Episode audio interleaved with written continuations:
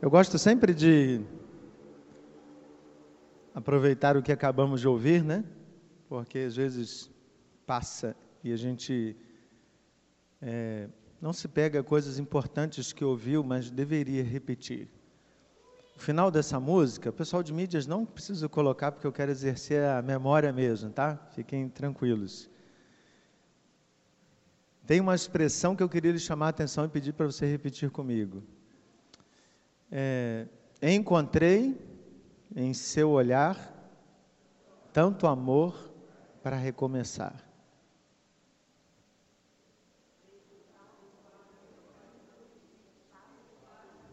Não, vamos de novo. Vocês acabaram de cantar, irmãos. Oh, que isso? Encontrei tanto amor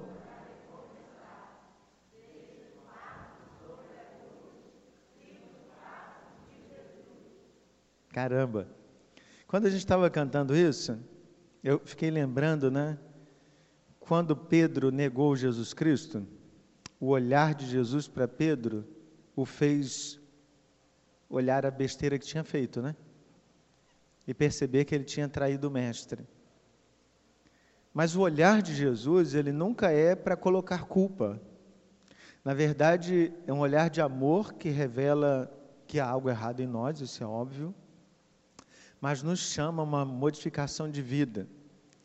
Hoje nós vamos falar sobre um tema muito complicado: a consequência do pecado. É, já falamos que você precisa dominá-lo, falamos que você precisa confessá-lo, e hoje nós falaremos que você precisa encarar as consequências do pecado que você comete. A tendência natural da gente é ouvir com uma tonelada em cima dos ombros. E pastor tem dom para colocar mais culpa sobre os ombros das pessoas. Não é verdade? É natural. O Pedrinho concordou. É natural. A questão é que você veja o olhar de Jesus com amor. Mesma forma que Jesus olhou para Pedro e perceba que há algo que Jesus está te convidando nesta noite. E que seja deixar o fardo sobre a cruz e seguir livre daquilo que pesava sobre os seus ombros. Mas vou lhe adiantar, o processo não é fácil. Então, eu quero convidar você a abrir lá em Gênesis 4.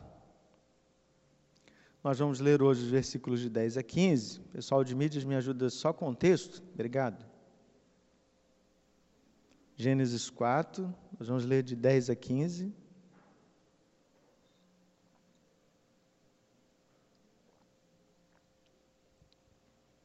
E mesmo quando a gente acabar de fazer a leitura, não feche sua Bíblia ou o aplicativo, porque eu quero que você olhe para o texto e perceba algumas questões que são importantes, né?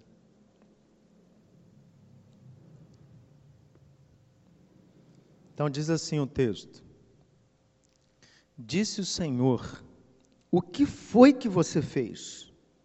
Escute. Da terra o sangue do seu irmão está clamando. Agora, amaldiçoado é você pela terra, que abriu a boca para receber da sua mão o sangue do seu irmão. Quando você cultivar a terra, esta não lhe dará mais da sua força. Você será um fugitivo errante pelo mundo. Disse Caim ao Senhor: Meu castigo é maior do que posso suportar. Hoje me expulsas desta terra e terei que me esconder da tua face, serei um fugitivo errante pelo mundo e qualquer que me encontrar me matará. Mas o Senhor lhe respondeu: Não será assim. Se alguém matar Caim, sofrerá sete vezes a vingança. E o Senhor colocou em Caim um sinal, para que ninguém que viesse a encontrá-lo o matasse. Vamos orar. Maravilhoso bom Deus, tem misericórdia de nós e ajuda-nos a ouvir a tua voz que a gente saia daqui com a certeza de que foi orientado pelo Senhor e que fazer a tua vontade seja a nossa prioridade. Em nome de Jesus nós oramos. Amém. Quero lhe chamar a atenção para coisas óbvias que existem na Bíblia e que às vezes a gente não presta atenção. O texto de Gênesis 4 está cheio de perguntas. Qual foi a primeira? Olha para o versículo 6.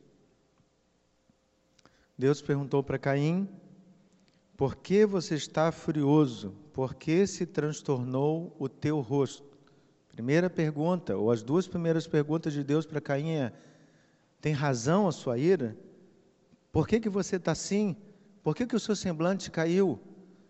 E nesse sentido, Deus vira para Caim e diz assim: Você tem um desejo de matar seu irmão, o que, que você precisa fazer? Dominar esse desejo, certo? Você precisa parar isso. Caim não deu ouvidos.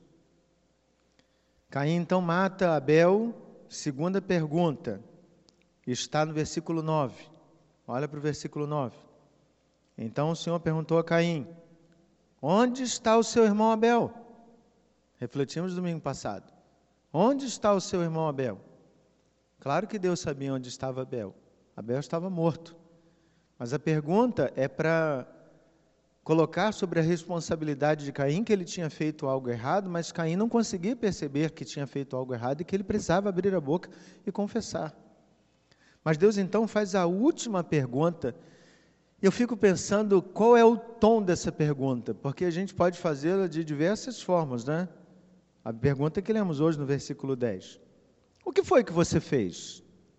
Ou pode ter aquele tom assim: Caim, o que que foi que você fez, cara?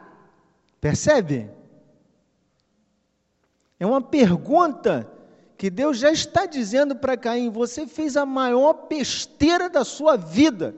Eu te avisei que você faria isso. É uma pergunta que não precisa de resposta.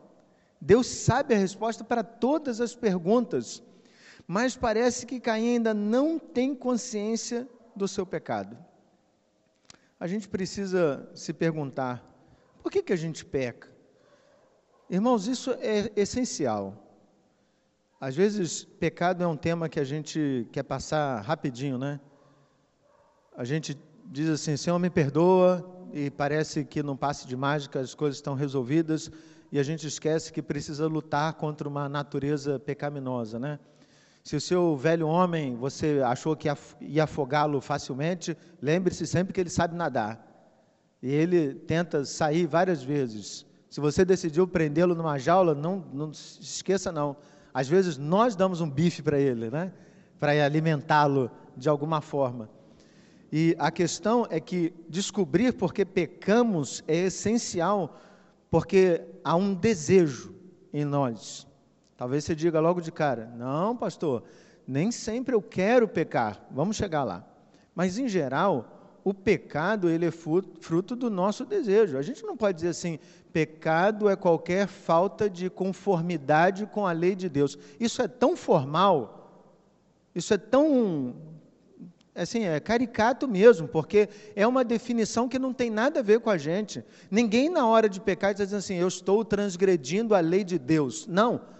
A gente peca porque, de alguma forma, eu tinha desejo de cometer aquilo, fazer algo que me atraiu, seja aos olhos, ao coração. Ninguém é tentado por Deus, todo mundo é tentado pela sua própria cobiça, o desejo que está lá dentro. Eu quero. Pode ser também, não eu quero, mas eu optei por fazer. Talvez você diga, eu me senti, é, eu achei que deveria fazer aquilo você não tem um senso, um desejo de fazer aquilo, mas foi uma decisão que você tomou e você arca com as consequências disso. Algumas pessoas dizem que são obrigadas a pecar, acho isso tão interessante, né? Elas querem, às vezes, nos convencer, às vezes, numa conversa, num aconselhamento, dizer assim: Pastor, o senhor não entende. Eu amo essa frase, porque eu não entendo mesmo. Pode continuar dizendo. Talvez um dia eu entenda. As pessoas dizem assim: o senhor não entende. Eu tive que fazer isso. Puxa, não tinha outra saída? Não, não tinha. Eu tinha que fazer. O senhor, no meu lugar, faria a mesma coisa. Puxa, obrigado né, pela consideração. Às vezes a gente acha que é obrigado a fazer determinadas coisas, mentir, enganar, é, mostrar uma falsa imagem, não falar a verdade e tantas outras coisas. Bem, ninguém é obrigado a pecar, fique claro isso. Se você entende que por desejo, por obrigação, por qualquer outra situação a gente acaba pecando, o foco desta noite é mostrar que tenha você cometido por desejo, por obrigação ou qualquer outra motivação que você acha que possa existir, todo pecado tem consequência. Todo pecado tem consequência. É curioso que o pecado é tão enganoso, irmãos, perceba isso. O maligno é sagaz, ele joga sujo, ele joga sujo, ele não tem regras, ele não obedece lei nem constituição da igreja, nem segue de Gênesis a Apocalipse. Ele quer fazer você tropeçar, grave isso.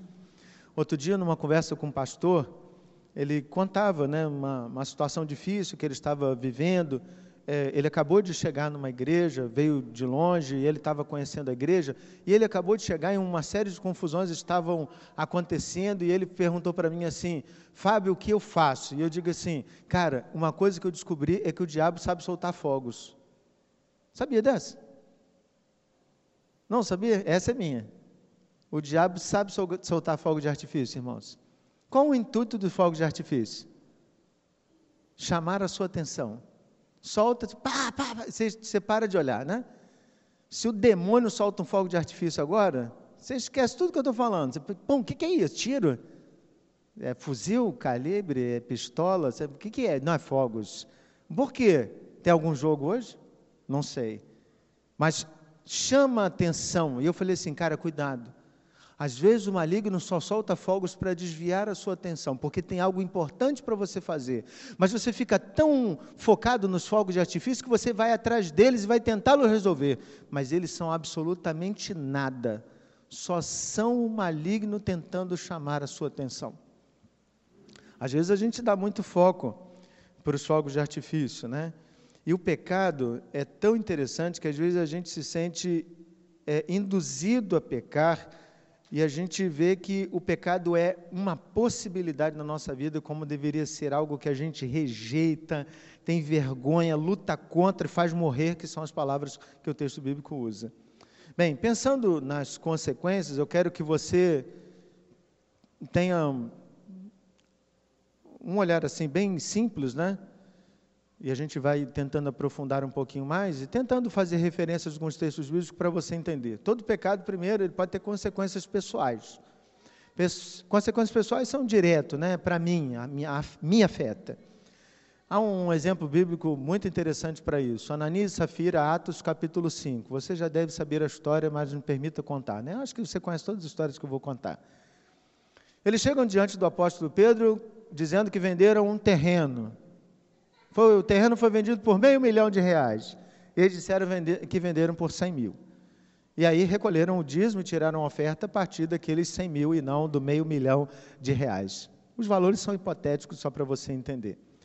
O plano foi tão bem armado que eles combinaram a mentira e chegaram em momentos diferentes para convencer o apóstolo Pedro. Né? Então chegou lá o primeiro e disse: Olha, vendemos por tanto, tal, tal. E o que, que acontece com eles quando mentiram? Estão comigo? O que aconteceu? Bum. Você já mentiu? Ninguém morreu, né? Interessante. Graças a Deus por isso, né? Veio a outra lá, Safira, contou a mesma mentira. Pergunta de Pedro é: Poxa, tá aí quem enterrou teu marido, por que, que você está com a mesma mentira? Mentiu, caiu. Então, consequência direta do pecado deles: morte. Está claro isso? Consequência pessoal. Mas também tem a, é, o próprio exemplo de Caim, né? É um outro exemplo pessoal. Quem foi impactado aqui com o assassinato de Abel? Caim. Ele sofreu. Sobre ele foi a punição, ele ia ser perseguido, a terra não ia dar o fruto, a vida ia ser muito difícil para ele. Ele ia colher as consequências do pecado. Então ele foi o diretamente impactado. Mas também tem consequências extra pessoais, né? Nem sempre o nosso pecado afeta só a gente, também afeta os outros. A gente pode pensar, Nani e Safira tinham filhos, tinham netos, pobre dos filhos, pobre dos netos, né? Ficaram sem pais, sem avós, porque eles mentiram. Mas tudo isso é hipotético.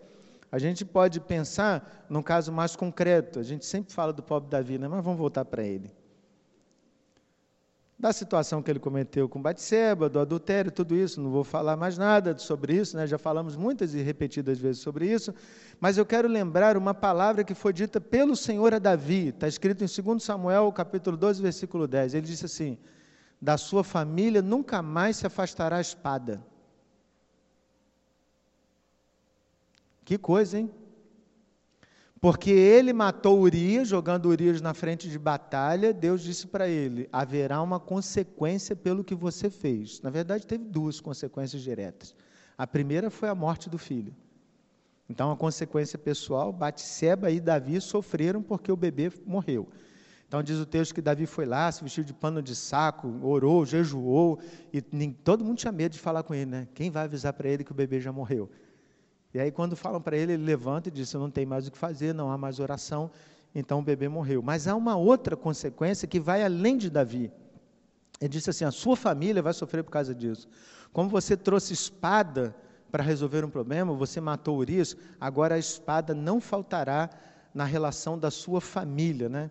Talvez seja por situações assim que alguns criem a teologia da maldição hereditária. Mas é, tudo isso é muito complicado, porque a gente tem que perceber isso como uma consequência de atos que foram cometidos. Né? Deus está mostrando para ele: isso é o preço que vai se pagar por tomar determinadas situações. O seu exemplo vai ecoar na vida de outras pessoas. Não é que eu quero que seja assim, mas o que você está fazendo vai ecoar na vida das pessoas. E quando a gente olha realmente para os filhos de Davi, a gente percebe que eles são confusos por falta da orientação desse pai, que não seguiu assim a palavra de Deus. Mas que exemplo melhor para falar de extrapessoais do que Adão e Eva? O pecado de Adão e Eva afetou quem? Não sobra um. Todos fomos afetados. A partir de Adão e Eva, nasce em nós o pecado, está lá dentro do coração. Não tem mais como a gente fugir disso. Está lá. A gente é pecador, nasce pecador, desde pequenininho. Só deixar abrir a boca falar alguma coisa, você vai perceber que seu filho mente, engana, é sórdido, ele tem interesse, ele é manipulador. Se você deixar ele frouxo, ele vai tomar o seu lugar como pai, como mãe. Não tem jeito, está dentro dele, é natureza pecaminosa. Há consequências pessoais e extrapessoais. Mas há uma outra questão: o elemento divino, e a gente não pode esquecer disso. Primeiro que é importante a gente parar onde a Bíblia parou, ok?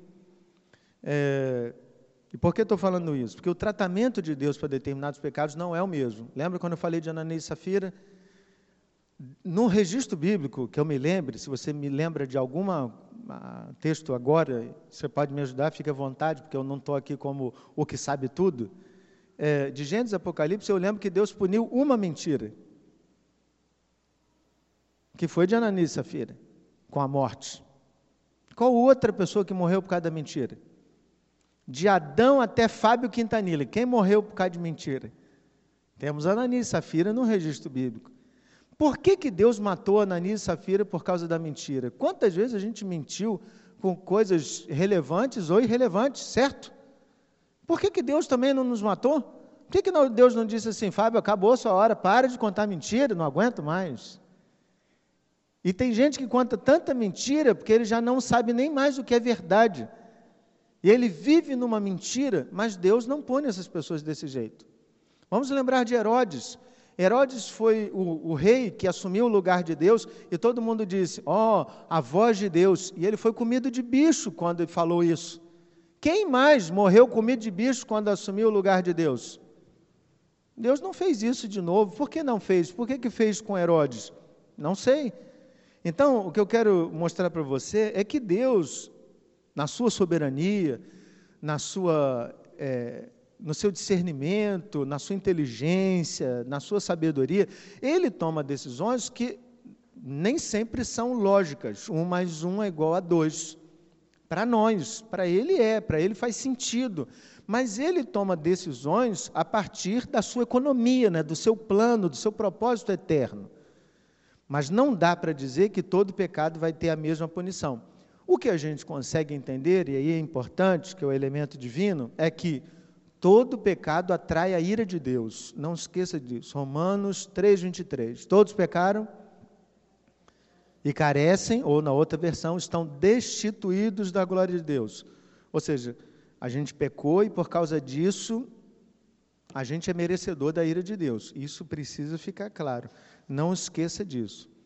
Então, a gente precisa perceber nesta noite o poder destrutivo do pecado, seja pessoal, seja extrapessoal e seja o elemento divino que Deus está querendo fazer. Olhando para Caim, existem várias perguntas nesse texto que você poderia fazer nesta noite, e eu vou dizer que eu não vou responder nenhuma delas. Perguntinha: qual é a marca que Deus colocou em Caim? Quando você descobrir, você me conta. O texto não diz, irmãos. Pode ser uma verruga no nariz, uma pinta no pescoço, pode ser um, um X na testa. Não diz. O texto só diz que todas as pessoas olhavam para Caim e não iam matá-lo, porque era a proteção que Deus colocou sobre ele, não era castigo, era proteção porque senão as pessoas queriam matá-lo. As pessoas iam matá-lo. Então, Caim falou assim: Eu tenho medo. Todo mundo vai querer me matar a partir de agora. E Deus falou assim: Não, ninguém vai te matar, não. Eu vou colocar uma marca em você e todo mundo vai saber. Qual é a marca? Não sei. Quando chegar no céu, a gente pergunta: Senhor, qual é a marca? Mas não dá para saber. A gente tem que parar aí. Agora, olha para mim: todo assassinato foi tratado por Deus com esse peso? Você percebeu o peso da punição? Em determinado momento eu chego até a concordar com Caim. Me desculpe isso, não se escandalize com isso. Olha o que, que Deus disse para Caim. Versículo 11: Agora amaldiçoado é você pela terra, que abriu a boca para receber da sua mão o sangue do seu irmão. Quando você cultivar a terra, ela não lhe dará mais da sua força. O que significa isso, irmãos? Quando você plantar, não nasce. Percebeu? Quando você tentar cultivar, não vai funcionar. Eu não abençoarei o seu trabalho. Cara, isso é pesado demais. Deus continua: você será um fugitivo errante pelo mundo. Por quanto tempo? Para sempre, irmãos até a morte. Quantos anos Caim tinha? Quantos anos esse fardo seria carregado? Por que Deus fez isso? Mas, ao invés de perguntarmos os porquês, a gente deveria entender que todos nós mereceríamos o tratamento que Deus deu para Caim. É a sua misericórdia, tão somente a sua misericórdia, que faz com que ele não nos trate da forma com que tratou Caim. Mas a gente precisa entender, e preste bastante atenção nisso, nós não somos diferentes de Caim. Nós não somos. Nós não somos melhores do que Caim. Nós não somos mais bonitos, mais generosos. Nós não somos. A gente merece isso, exatamente isso.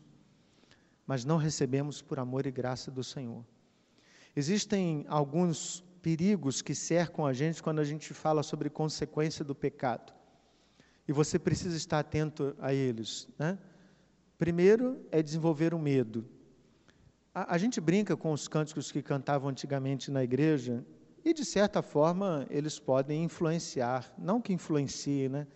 Eu cresci com esses cânticos e não desenvolvi o medo, mas pode ser que para alguém isso faça efeito, né?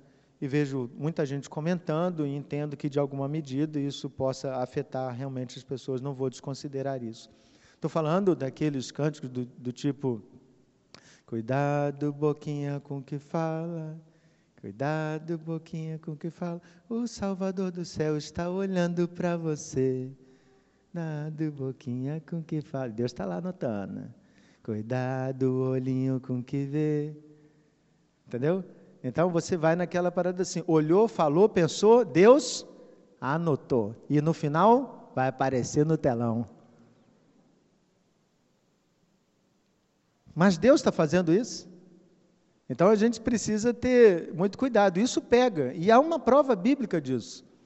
Quando a gente olha lá em Mateus capítulo 25, há uma história muito interessante. Você conhece a parábola dos talentos?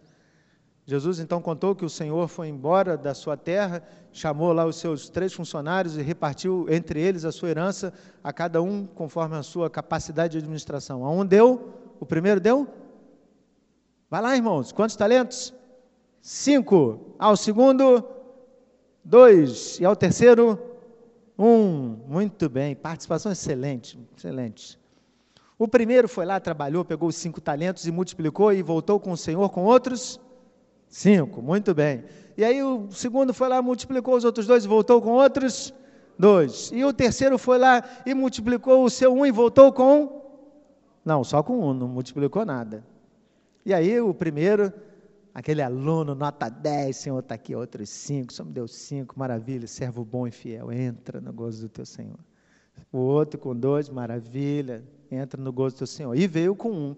Qual é a justificativa do cara com um? Por que, que ele não multiplicou? Quero que você lembre disso. Senhor, eu conheço a sua história. O sonho é severo. Já disseram isso para mim, rapaz, em algum momento. Sei que o senhor é severo, o senhor colhe onde não plantou, o senhor é brabo para chuchu a beça.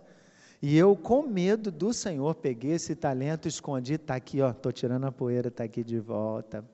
Ô oh, Pai, é teu, recebe. Qual é a palavra de Jesus para ele? Servo mau e negligente, vai arder no fogo do inferno.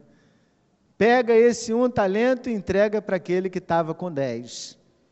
Talvez esse cara da parábola de um talento foi criado no cuidado, boquinha com que fala. Ele criou uma personalidade sobre Deus que é um Deus irado, um Deus que tem raiva, um Deus que pode matar as pessoas. E ele tinha tanto medo de Deus que, em vez de pensar em produzir, ele pensou em esconder. A gente não pode negar isso. Tem gente que tem medo de Deus. Tem gente que não consegue se relacionar com Deus porque tem medo de Deus. Tem gente que tem medo do inferno e fica tendo pesadelos com o inferno. Por quê? Porque tem mais medo de Deus do que de outra coisa. As pessoas têm preocupação hoje de manhã é, o reverendo Leonardo abordou sobre isso. Quantas vezes a gente tem preocupações com questões do mundo espiritual? Porque a gente não tem um relacionamento com Deus como deveria ter. Cuidado, não desenvolva medo quando falar de Deus. Deus não está aí apenas para apresentar a sua ira, a ira é uma realidade. A segunda questão muito comum quando a gente fala da consequência é a gente se colocar na posição de vítima, né? E é uma tendência nossa natural de fazer com que as pessoas tenham pena da gente. Você fez algo errado e aí alguém vai te cobrar e você tem aquela lágrima nos olhos. Não estou dizendo que é falsa, não. Mas você se coloca assim: eu fui obrigado a fazer, me colocaram nessa posição. Longe de mim falar agora que Jó pecou, ok? Não estou dizendo isso.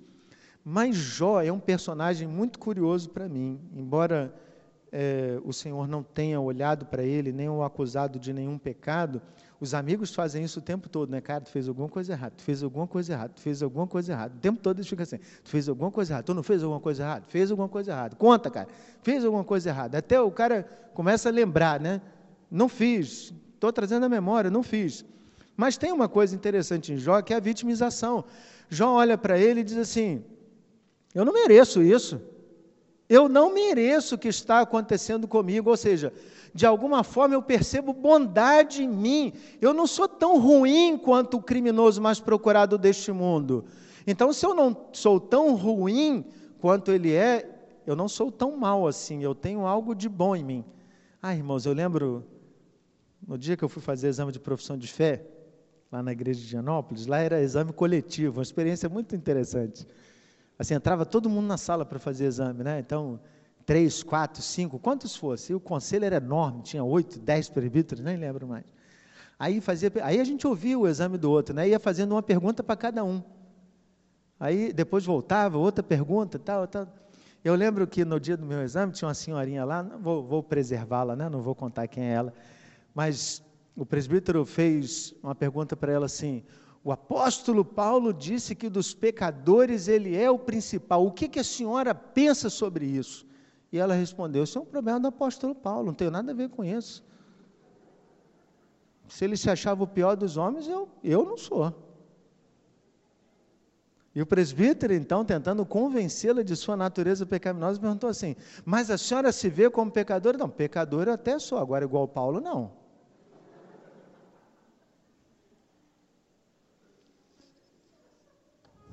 Fantástico, cara. Aquelas coisas que você traz assim para a memória. Assim, isso aí eu nunca mais vou esquecer. Nunca mais. Eu lembro da cena. A gente não consegue se perceber como o pior dos pecadores. A gente é sempre melhor que alguém. Não é assim? Você não é melhor que alguém? Fala sério, irmão. Você não é melhor que aquele irmãozinho que não está aqui? Aquele filisteu que falta o culto direto. Está no hall de membros, não vem na igreja, sempre está distante, não participa de nada. Nunca você olhou no espelho e diz assim, cara, eu sou melhor que ele. Sou. Nunca. Reflita sobre. Mas há um último aspecto, né? Fatalismo. Fatalismo é a posição de que pequei, pequei mesmo, e quem não peca?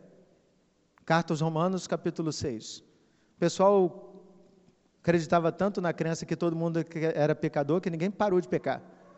E por que, que eles não paravam de pecar? Porque eles também acreditavam na graça. Então, eles pecavam, acreditavam na graça, e aquela coisa que quem só olha para a teologia e não para a vida com Deus, para um relacionamento, continua fazendo, e que é um absurdo, né? Mas continua fazendo. Ou seja, eu sou pecador, não vou perder a salvação mesmo, porque quem morreu por mim foi Cristo Jesus, eu não posso invalidar o que ele fez, então vou viver em pecado, porque é assim. É assim que é o, Paulo escreve aos Romanos, no capítulo 6. Ele pergunta: nós vamos continuar pecando para que a graça seja mais abundante? Ou seja, as pessoas entram num fatalismo de, cara, eu nasci pecador, não tem como lutar contra o pecado, está na minha carne, é a minha natureza, eu sou assim mesmo, a carne é fraca. A gente esquece sempre da continuação do versículo que diz que o espírito é muito bem, forte, participação excelente, irmãos. Muito bem. Tenha cuidado de desenvolver o medo no seu relacionamento com Deus, de se colocar como vítima e o fatalismo. Mas a questão mais importante para mim é então tá, como é que a gente trata a consequência do pecado de forma saudável? E é uma questão só: a aproximação de Deus. Eu fiquei pensando num personagem para falar sobre isso e lembrei então do tão falado já o apóstolo Paulo. O apóstolo Paulo, antes de ser apóstolo Paulo, quem ele era? perseguidor da igreja. Isso é pecado? O que ele fazia era pecado? Isso é um sim ou não, irmão? Vocês têm medo de responder? Ninguém vai para o inferno por causa disso. Era pecado o que ele fazia? Claro que era, irmãos. Claro que era. Você tem dúvida? Tá, não tenha mais. É óbvio que era. Mas quando ele fazia, ele achava que era certo. Ele não tinha noção de pecado. Ele saiu lá de Damasco cheio de carta. Vou matar o Fábio, vou matar o Roberto, vou matar não sei quem, papapá. O nome dos crentes todo na lista de Schindler, irmãos. Ele tinha uma lista com o nome dos cristãos que ele ia matar. O primeiro que ele matou foi Estevão. O texto diz isso claramente. Estevão foi apedrejado e estava lá o apóstolo Paulo, ainda não Paulo e nem apóstolo, estava lá o Saulo, consentindo com a morte de Estevão, ou seja, ele era a figura da lei que estava lá assim: vou ver o primeiro de muitos. E está lá, Estevão foi apedrejado. Ok? Isso aconteceu. Só que ele está lá crente que está fazendo o que é certo. Quem convence ele que o que ele está fazendo é errado? Jesus. Como? Chega para ele e faz a mesma perguntinha. Quer dizer, a mesma é, forma de tratamento, não é a pergunta, não a mesma pergunta, mas a mesma forma de tratamento que Deus fez com Caim, uma pergunta. Qual foi a pergunta de Jesus para Saulo? Rapaz, por que você está me perseguindo? Saulo pergunta, mas quem é o Senhor para que eu esteja perseguindo? Jesus responde: Eu sou Jesus Cristo.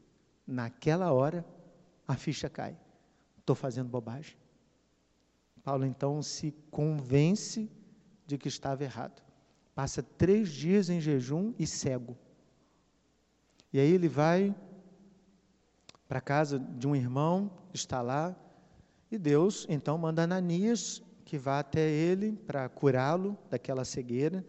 E Ananias, como um bom crente, ele pergunta para Deus se Deus sabia o que está fazendo. Porque às vezes Deus manda a gente fazer algumas coisas que não faz sentido, então a gente tira dúvida. Todo mundo faz isso. Gideão, Davi, Fábio, Roberto, todo mundo faz isso. E aí Ananias pergunta, Senhor, o senhor sabe quem é Saulo? O senhor sabe que ele veio aqui matar a gente. Sei, Ananias. Só sabe que todo mundo fala mal dele, né? Só sabe que ele é estranho, ele é assassino, o cara é meio psicótico. Só está sabendo, né, Deus? Ele sei. Ele vai entender como é importante sofrer pelo meu nome. Só Deus para fazer isso, irmãos. Só Deus para fazer isso. Ananias então vai lá, chama Saulo de irmão, cura da cegueira e a partir dali o apóstolo Paulo se torna Paulo se torna apóstolo e vai pregar o evangelho genuíno. Olha que coisa interessante. A consequência do erro de Paulo não o leva a um afastamento de Deus, leva a uma aproximação. Paulo estava fazendo tudo errado, irmãos, tudo errado, achando que estava fazendo certo, é igual a gente. Só que percebe como é diferente o movimento que acontece? Quando ele é exortado por Deus sobre o que ele está fazendo errado, ele não entra mais no erro, ele para o que está fazendo e diz assim: cara, preciso mudar. Então Deus está me dando possibilidade de mudar, então ele muda. Só que, irmãos, aí entra o problema do sistema do pecado. Vamos olhar para o Paulo. A igreja acredita em Paulo? Nem os apóstolos, irmãos, acreditam. Barnabé pega Paulo e vai na reunião apostólica, a reunião do conselho. Chega aqui, Saulo, vamos aqui na reunião. Aqui, ó, esse aqui é o Saulo, tal, tal, tal. E aí, gente, vamos continuar aquela conversa onde a gente vai pregar o evangelho. Ninguém fala nada, irmão. Aí esse cara é mó X9, esse cara vai matar a gente. Ninguém acredita nele. O texto diz isso, ninguém acredita nele. Ninguém quer dar confiança em Barnabé assim, não, gente, ele mudou, mudou, mudou nada, rapaz, esse cara é sinistro, você não conhece ele. E aí, Barnabé vai ensinando Saulo e vai levando ele para longe. A comunidade apostólica demora a acreditar que Saulo é quem ele é. As pessoas que conheciam Saulo têm dificuldade de acreditar quem Saulo agora é, que ele é o Paulo. Por quê? todo mundo tem a imagem do Saulo que é perseguidor, ou seja, o pecado dele estava antes dele. Onde ele chegava, ninguém conhecia o Paulo, nova criatura. As pessoas só conheciam o Paulo pecador. Olha para mim. Você pode ter mudado, irmão. Não tem problema, todo mundo muda. Só que às vezes, onde você chega, sabe qual a imagem que as pessoas têm de você? Não é do novo, não, é do velho. E as pessoas vão fazer questão de lembrar você quem você é. Quantas vezes, questão de trabalho assim, a gente ia. As pessoas conheciam Cristo, né? E às vezes eles iam encontrar amigos de longa data e eles ficavam tão constrangidos que os amigos de longa data diziam: E aí, cara, tem bebido muito? Aí o cara: Não, não, cara, agora eu, eu sou crente. Mentira! Mentira! Você, Fabinho das Candongas! Mentira! Nunca fiz isso, irmãos. Eu falei meu nome para não falar o nome de ninguém.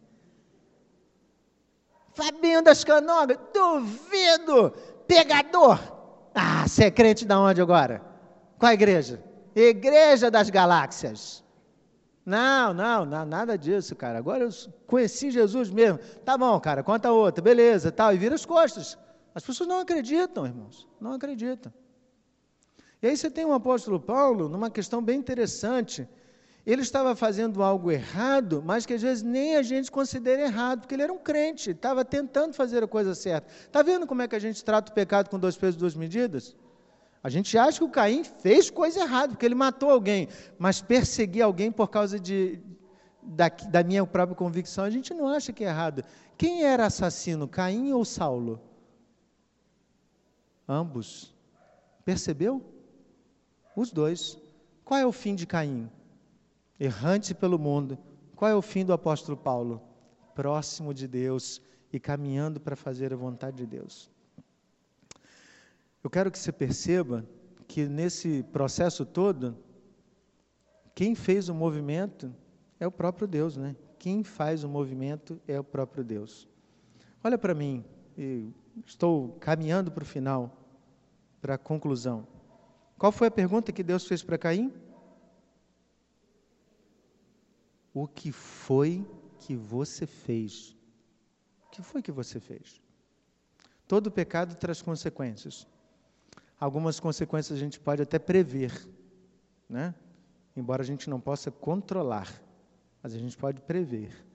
Quando falamos consequências, a gente fala do impacto que produz na gente, nas outras pessoas, no reino, e, sobretudo, como a gente atrai a própria ira de Deus. Só que quando eu escuto esta pergunta, o que foi que você fez, eu preciso trazer para mim, né? Fábio, o que, que foi que você fez? Irmãos, já fiz tanta coisa. O que foi que você fez? Para Caim, Deus está perguntando de uma coisa específica, mas a pergunta de Deus para mim me traz a lembrança de tanta coisa que eu fiz e talvez não deveria ter feito.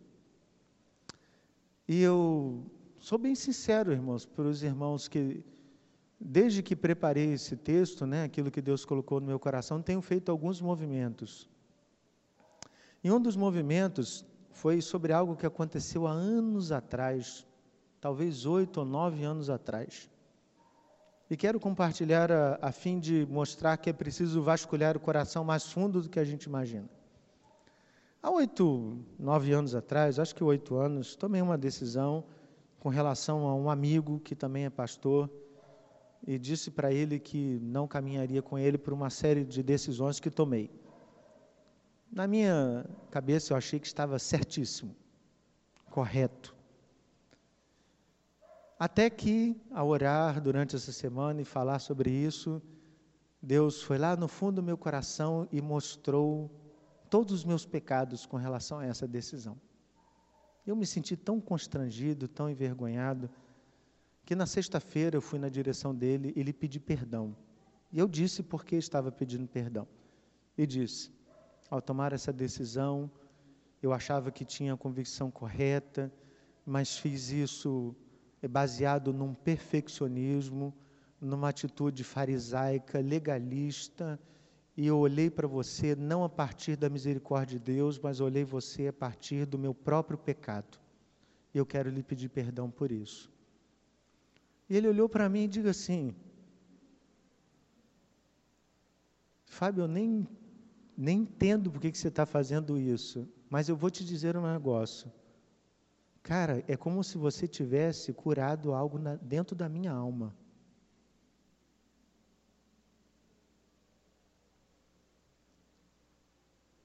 Oito anos depois, irmãos. E foi tão libertador, tão libertador, porque eu não conseguia calcular que, ao ter tomado aquela decisão, eu não consegui ver as consequências que isso teria para a minha própria vida, nem para a vida daquela pessoa. E eu disse para ele: eu posso ter feito você se sentir menor, desprezado, eu posso ter colocado um peso sobre os seus ombros que você não era capaz de carregar. E lamento porque durante oito anos você teve de mim o meu silêncio. E eu quero lhe pedir perdão por isso. E se há algo que eu puder fazer para reparar a minha falta, eu estou aqui. Ele disse, cara, não há nada para fazer a não ser realmente te abraçar e assim a gente e nós somos ótimos amigos, irmãos, já éramos. Nós só tomamos uma decisão de caminhar separados em uma questão específica. Mas a reconciliação produzida por Deus foi tão maravilhosa que é como se tivesse saído um negócio dos meus ombros que eu nem sabia que tinha, mas saiu e eu percebi como o peso daquele pecado estava carregando assim nos meus ombros, né? Como estava pesado. O que foi que você fez, Fábio? É a pergunta que eu escuto de Deus. Mas Deus não faz essa pergunta para ficar apontando o dedo da minha cara. O que, que Deus quer? É que eu me aproxime dEle.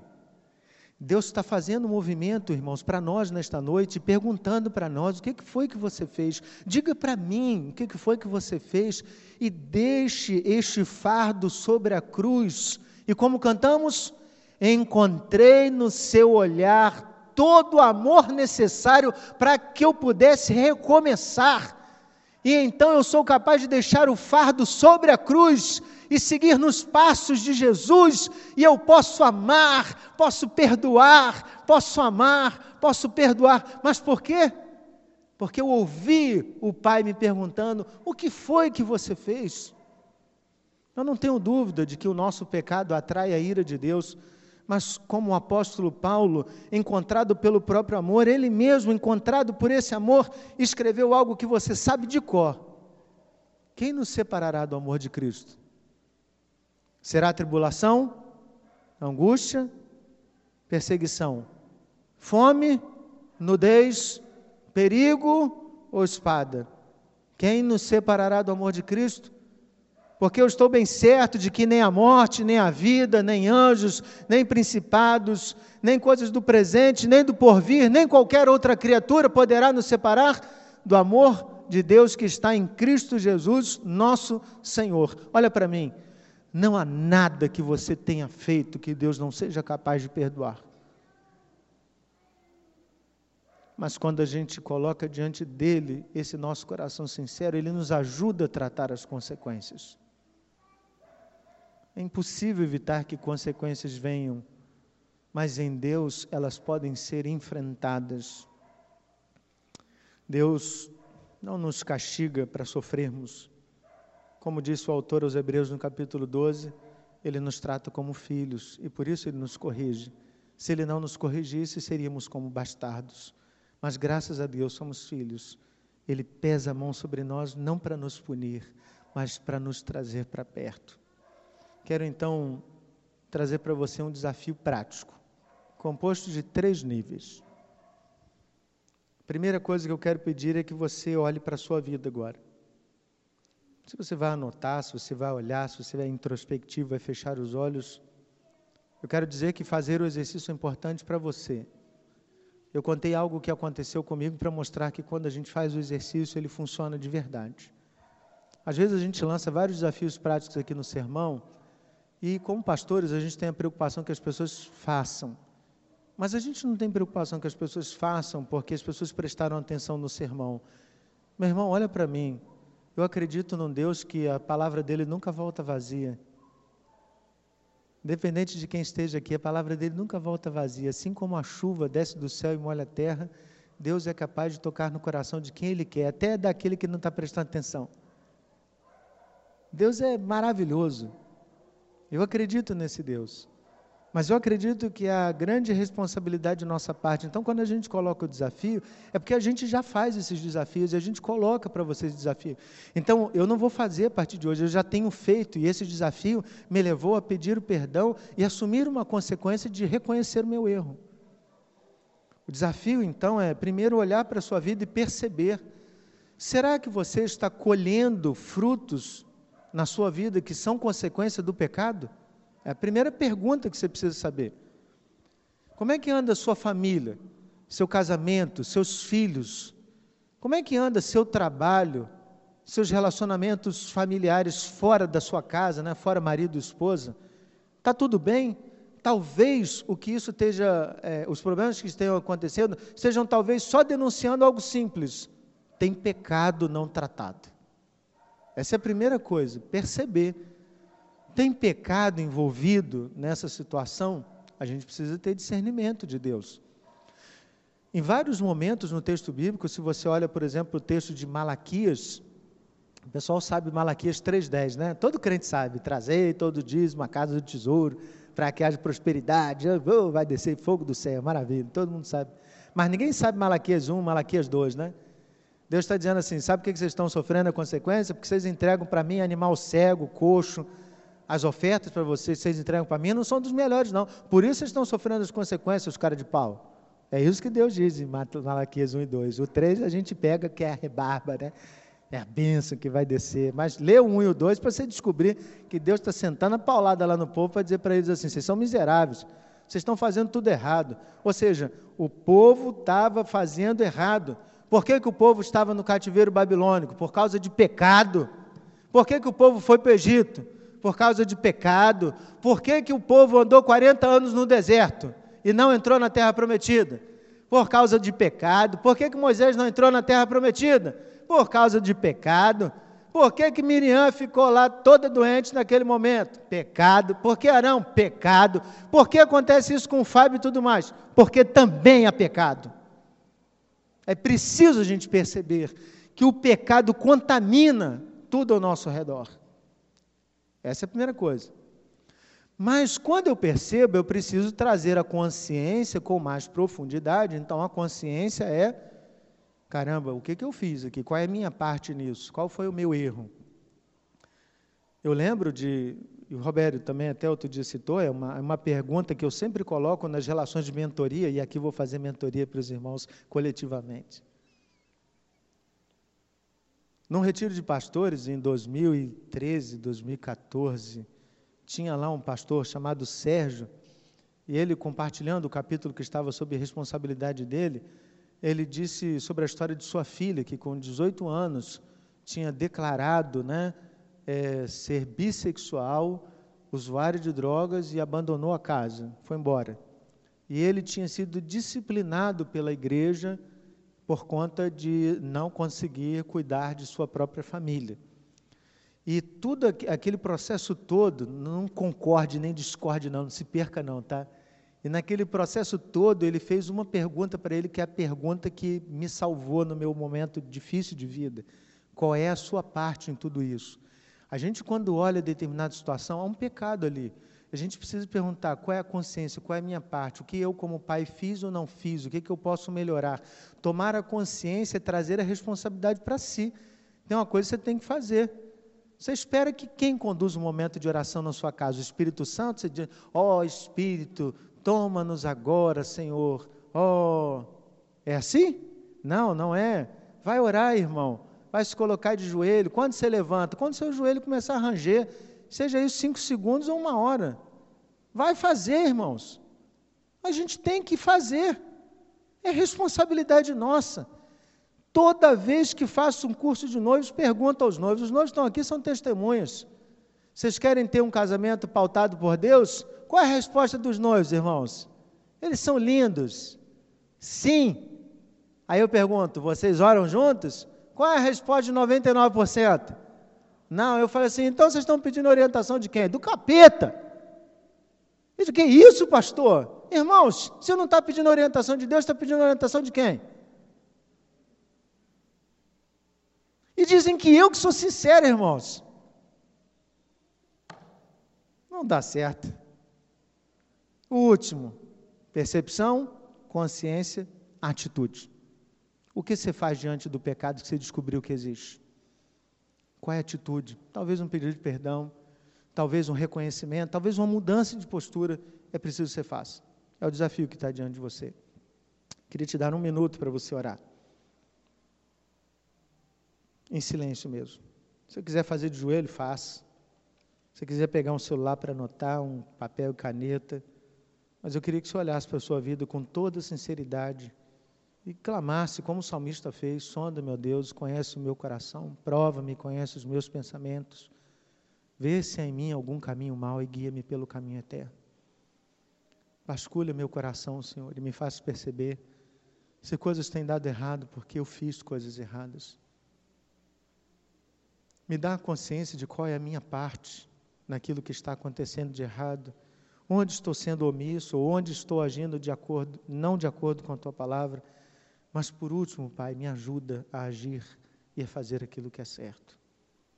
Hoje é dia de enfrentar as consequências do pecado. Todos nós pecamos. Todos nós.